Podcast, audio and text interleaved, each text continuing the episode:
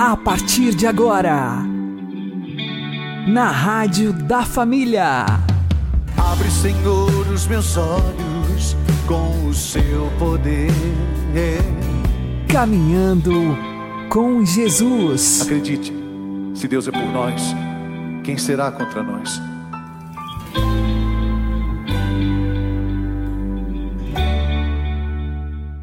Olá, meu querido irmão, minha querida irmã, ouvintes da Rádio Regional Esperança. Eu sou João Cláudio e este é o programa Caminhando com Jesus. Oremos. Inspirai, ó Senhor, as nossas ações e ajudai-nos a realizá-las para que em vós comece e para vós termine tudo aquilo que fizermos. Por Cristo, Senhor nosso. Amém. Santíssima Virgem Maria, Mãe de Deus, rogai por nós. Castíssimo São José, patrono da Igreja, rogai por nós.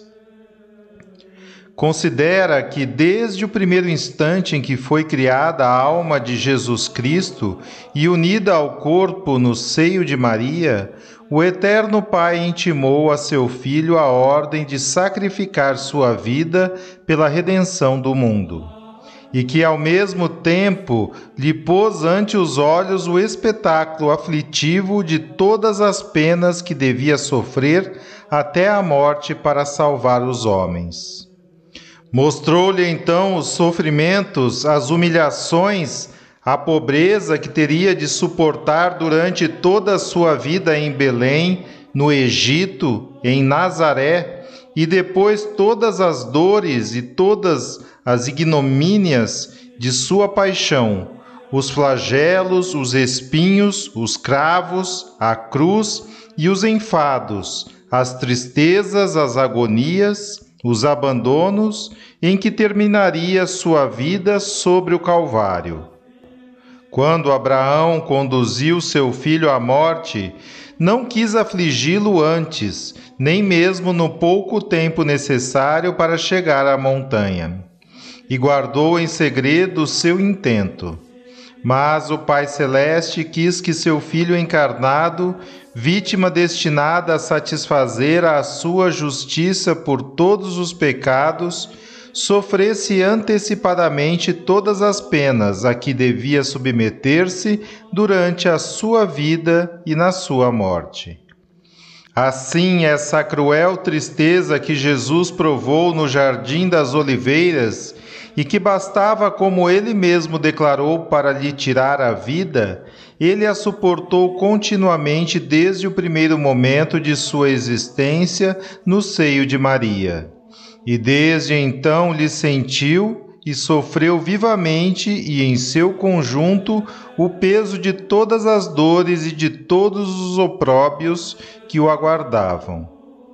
Toda a vida e todos os anos de nosso Divino Redentor foram, pois, uma vida e anos de dores e lágrimas. A minha vida vai se consumindo com a dor, e os meus anos com os gemidos, diz o Salmo. O seu adorável coração não ficou isento de penas nem um instante, velando e dormindo, trabalhando e descansando, orando e conversando. Tinha sempre diante dos olhos essa cruel representação que mais atormentava a sua alma do que todos os tormentos dos mártires os fizeram sofrer. Os mártires sofreram, mas, ajudados pela graça, suportaram seus tormentos com a consolação e a alegria que o fervor proporciona. Jesus Cristo sofreu, mas sempre com um coração cheio de tédio e tristeza, e tudo aceitou por amor de nós.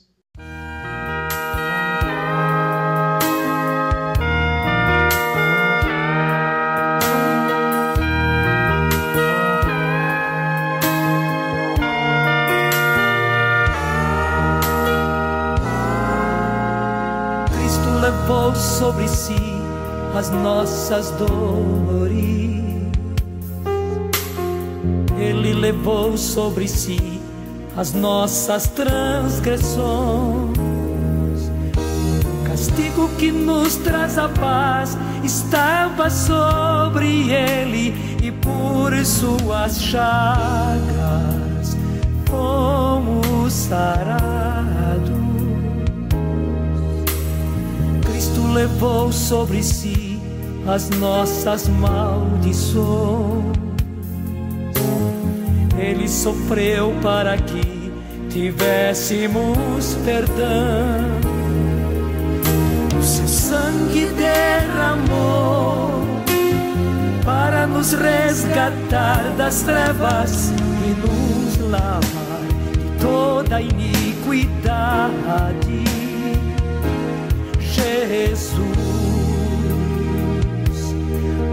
da vida, Jesus, luz do mundo, príncipe da paz maravilhoso conselheiro, fonte de eternidade, amor.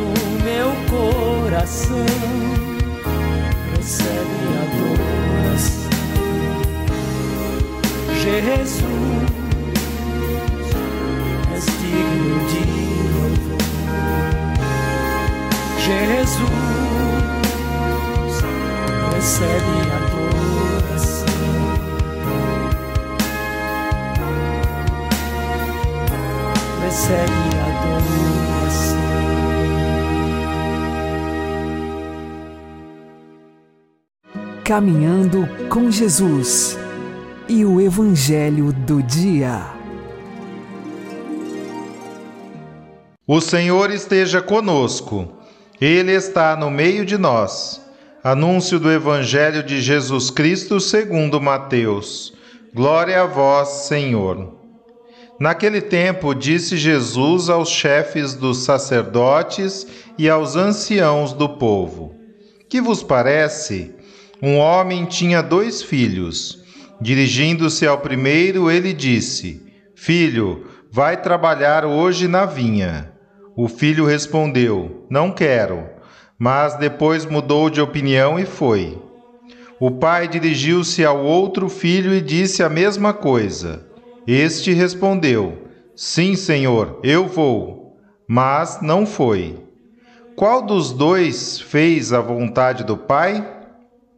Os sumos sacerdotes e os anciãos do povo responderam: O primeiro. Então Jesus lhes disse: Em verdade vos digo que os publicanos e as prostitutas vos precedem no reino de Deus. Porque João veio até vós num caminho de justiça e vós não acreditastes nele. Ao contrário, os publicanos e as prostitutas creram nele. Vós, porém, mesmo vendo isso, não vos arrependestes para crer nele. Palavra da salvação. Glória a vós, Senhor.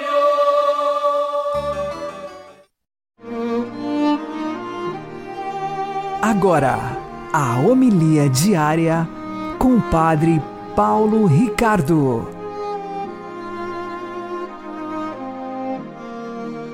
Meus queridos irmãos e irmãs, como a vida de oração precisa mudar a nossa vida. Isso é uma coisa fundamental e é um princípio importantíssimo para você compreender. Ou seja, quantas vezes você vê aquelas pessoas que passam um longo tempo de oração, rezam milhares de ave-marias, devoções, etc., vão à igreja e têm calos nos joelhos, mas entra ano e sai ano e a vida delas continua a mesma.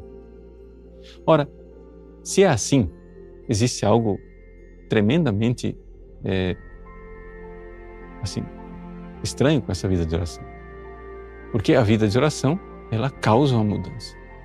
Se a oração é verdadeira, se a oração é autêntica, ela muda a nossa vida. Exatamente isso que nos fala o Evangelho de hoje. Jesus conta uma pequena parábola de dois filhos que são enviados para trabalhar na vinha. O pai chega e diz: vai trabalhar na vinha. Um filho diz: não quero.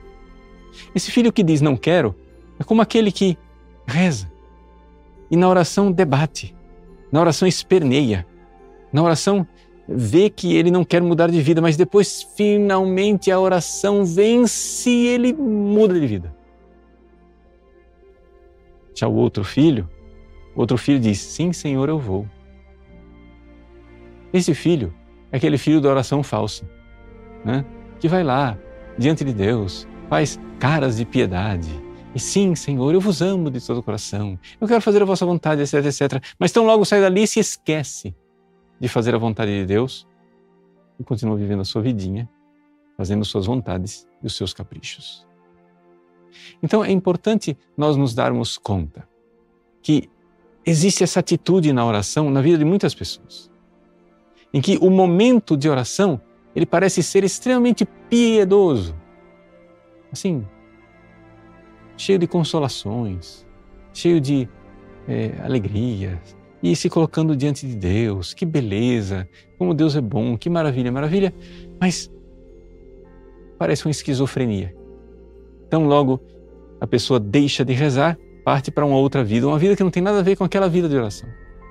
Pois bem, nós precisamos unir essas duas vidas. Mesmo que a sua vida de oração seja uma vida de luta espiritual, em que você se coloca diante de Deus e esperneie mesmo. Mas, meu Deus, eu não queria, mas eu quero querer. Eu quero me adequar à vossa divina e santa vontade. E então, Peça as graças para então mudar sua vida e seu coração e realizar a vontade de Deus. A vida de oração, ela é autêntica, ela consegue realmente, nós conseguimos aferir e ver a sua verdade quando há uma mudança na vida. Existem pessoas que têm grandes eh, momentos espirituais de arrebatamentos, arroubos, consolações. Mas se depois isto não significa uma mudança de vida, aquilo não é vida autêntica. Me recordo da anedota de São Felipe Neri, que um dia foi enviado pelo Papa para investigar uma mística, uma monja que era conhecida pelas suas revelações divinas. São Felipe Neri chegou de viagem com suas botas sujas de lama, se apresentou diante da religiosa mística tirou as botas e disse: Limpe-as para mim. Limpe minhas botas. A religiosa ficou indignada. Disse: Imagina, não estou acostumado a fazer esse tipo de serviço. Ah, muito bem. Obrigado, irmã. Até mais, já cumpri minha missão. Ele colocou as botas de volta e voltou. E disse para o Papa: Santo Padre, aquela mulher lá não tem oração autêntica. O Papa disse: como assim? Porque não é possível que uma pessoa que verdadeiramente reza seja soberba como ela.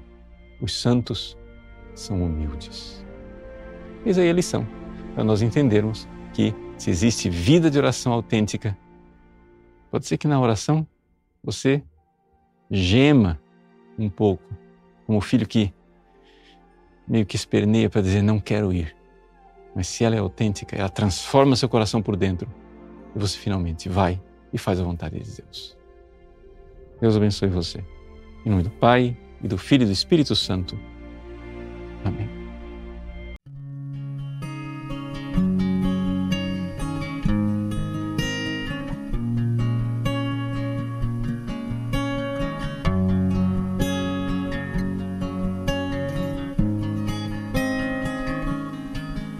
Renova-me,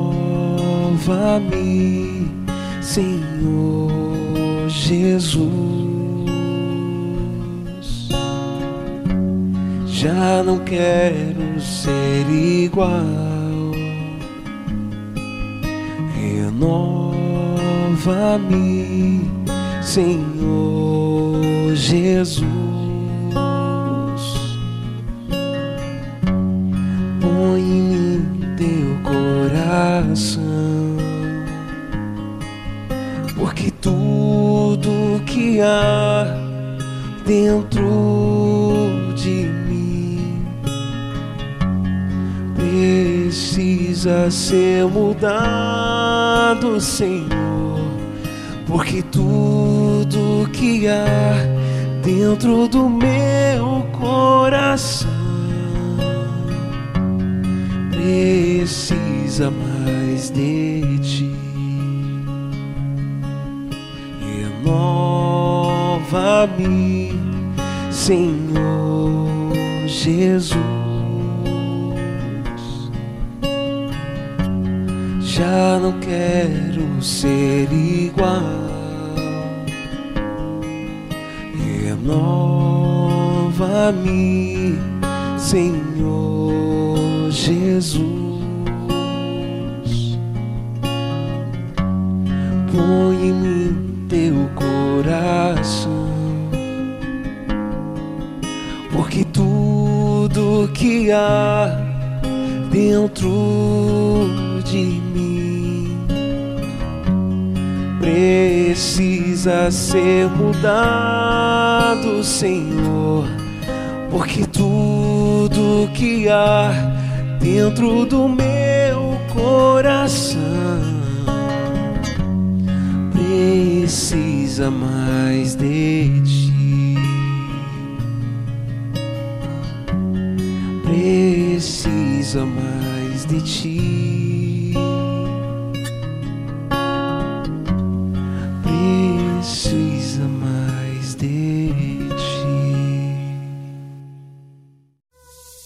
Agora você ouve o Catecismo da Igreja Católica.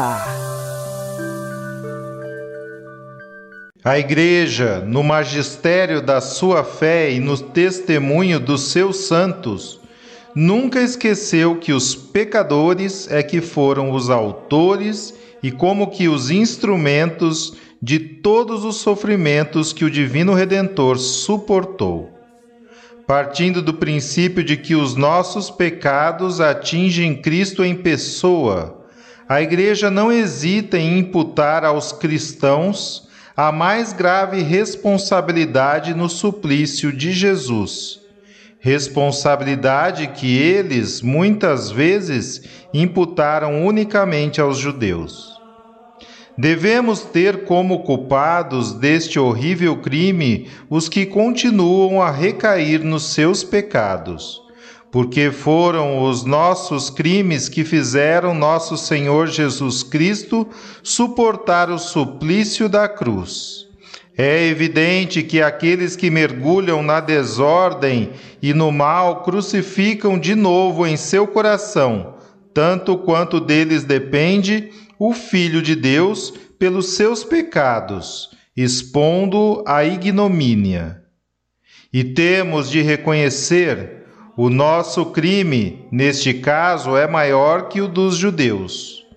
Porque eles, como afirma o apóstolo, se tivessem conhecido a sabedoria de Deus, não teriam crucificado o Senhor da glória. Ao passo que nós, pelo contrário, fazemos profissão de o conhecer, e quando o renegamos pelos nossos atos, de certo modo levantamos contra ele as nossas mãos assassinas. Não foram os demônios que o pregaram na cruz, mas tu com eles o crucificaste, e ainda agora o crucificas quando te deleitas nos vícios e pecados.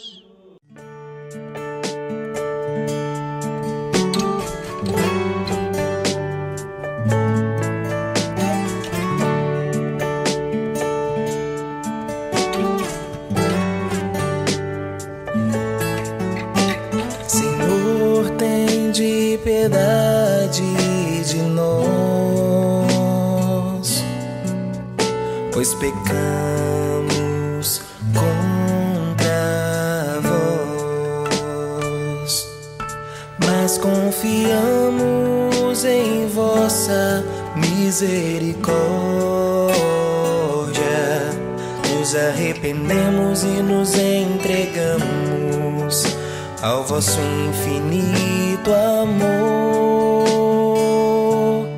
Mas confiamos em vossa misericórdia. Nos arrependemos e nos entregamos ao vosso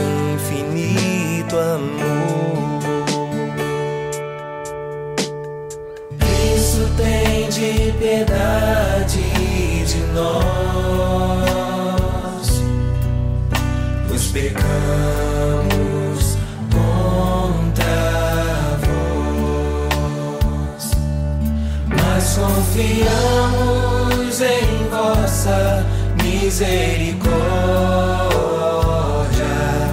nos arrependemos e nos entregamos ao vosso infinito amor. Mas confiamos em vossa misericórdia,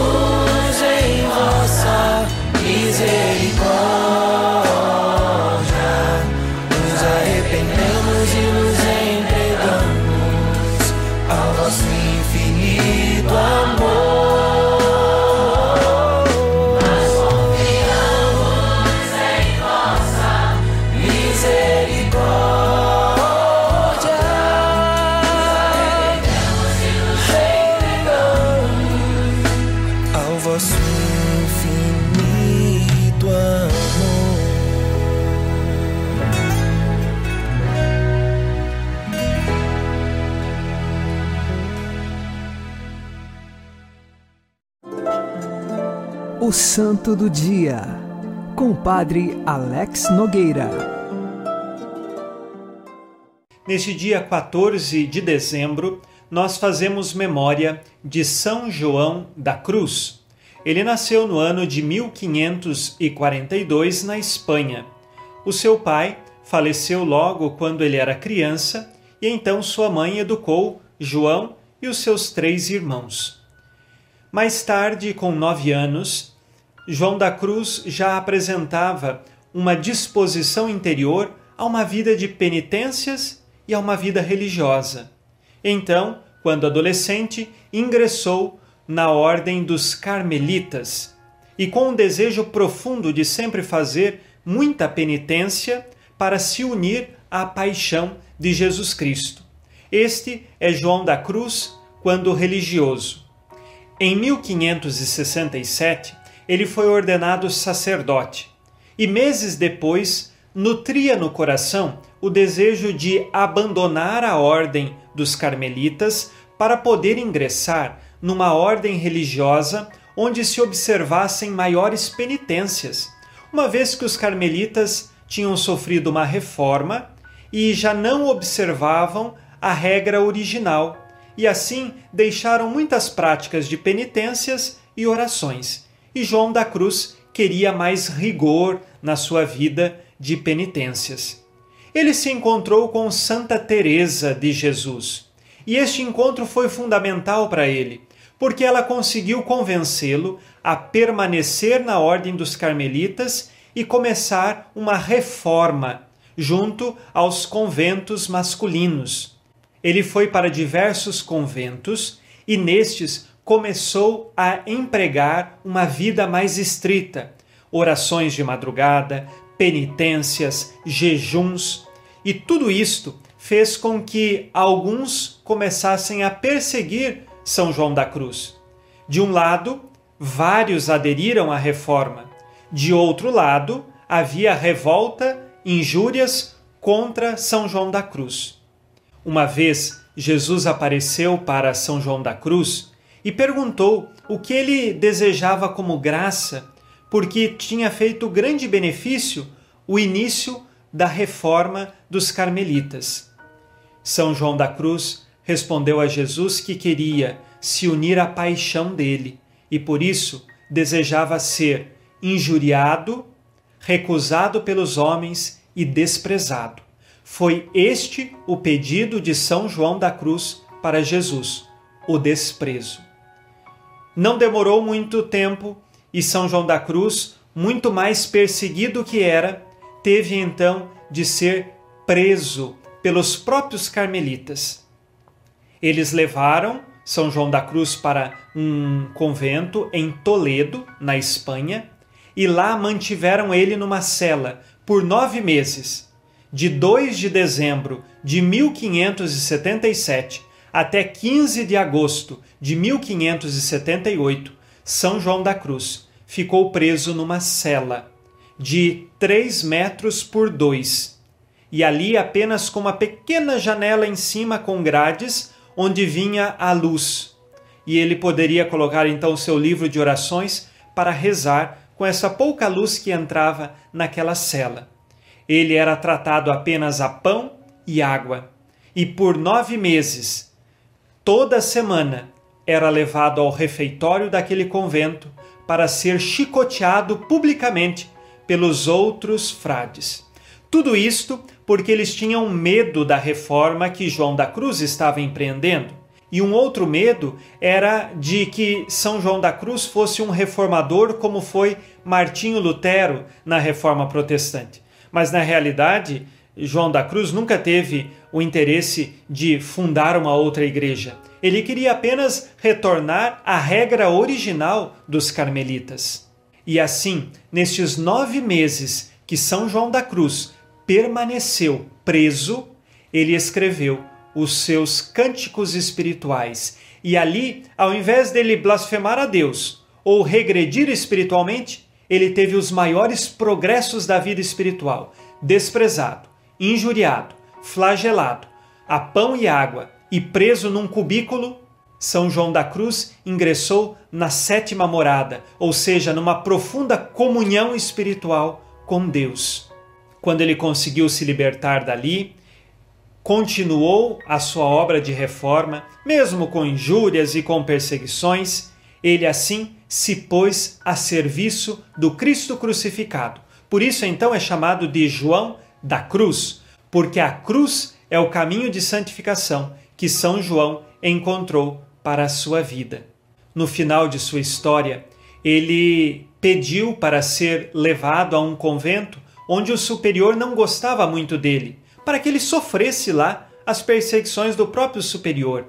Passou por uma doença muito grave no final de sua vida, sofreu intensas dores. Os médicos já o desenganaram, fizeram várias tentativas de curá-lo, mas ele sofria intensas dores foi-lhe revelado o dia e a hora de sua morte.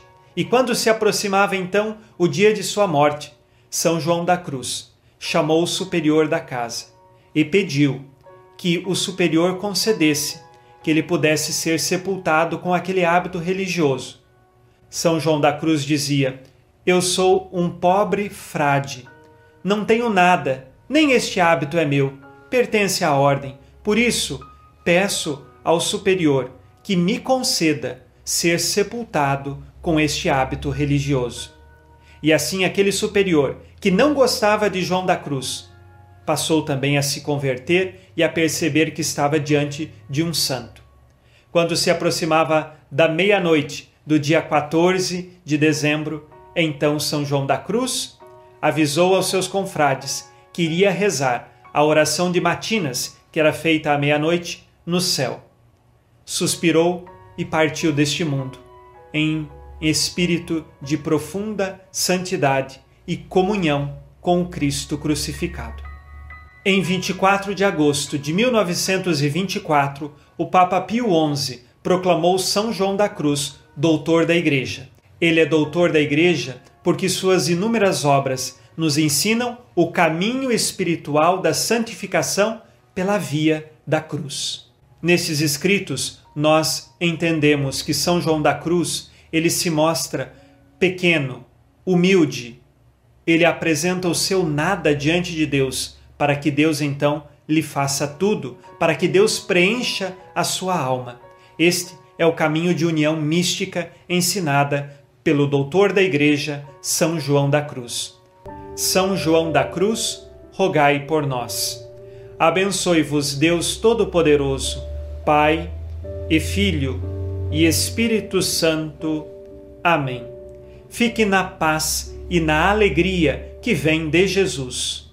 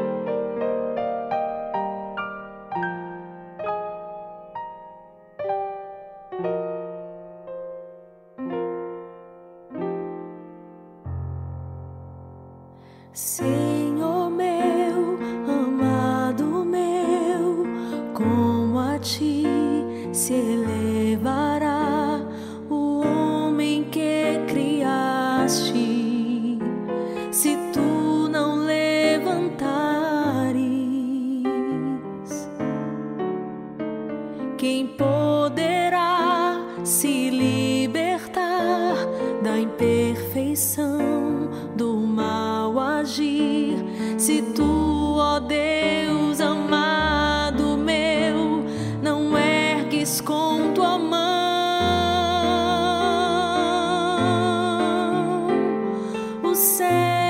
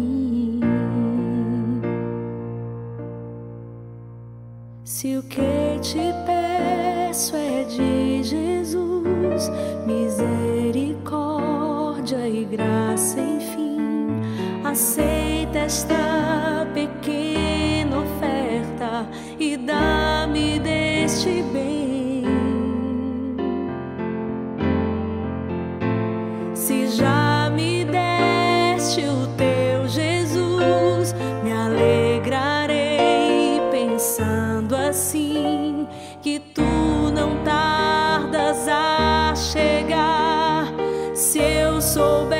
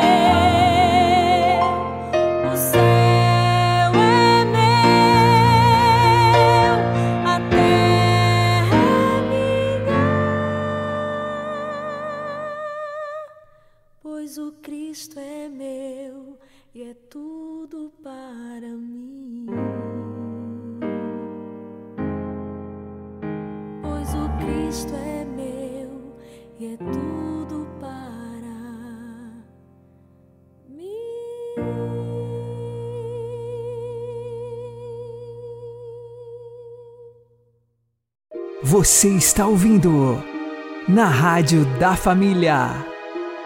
Caminhando com Jesus.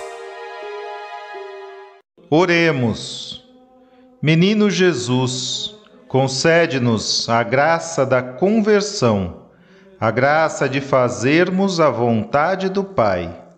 Ajuda-nos que em teu Natal nos renovemos e saibamos recomeçar que tenhamos o valor de viver o que tu nos pedes, que vivamos a nova vida que tu nos trazes e assim possamos celebrar um Natal cheio de amor e paz, de ternura e gozo, como foi o teu.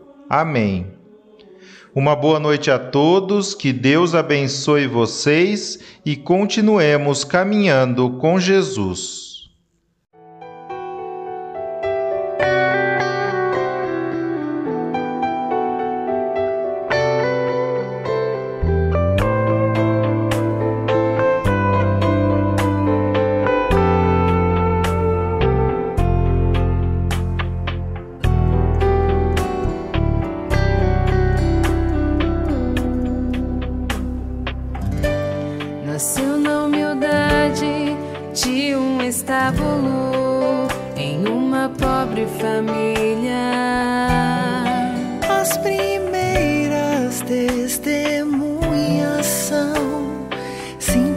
Substanciação.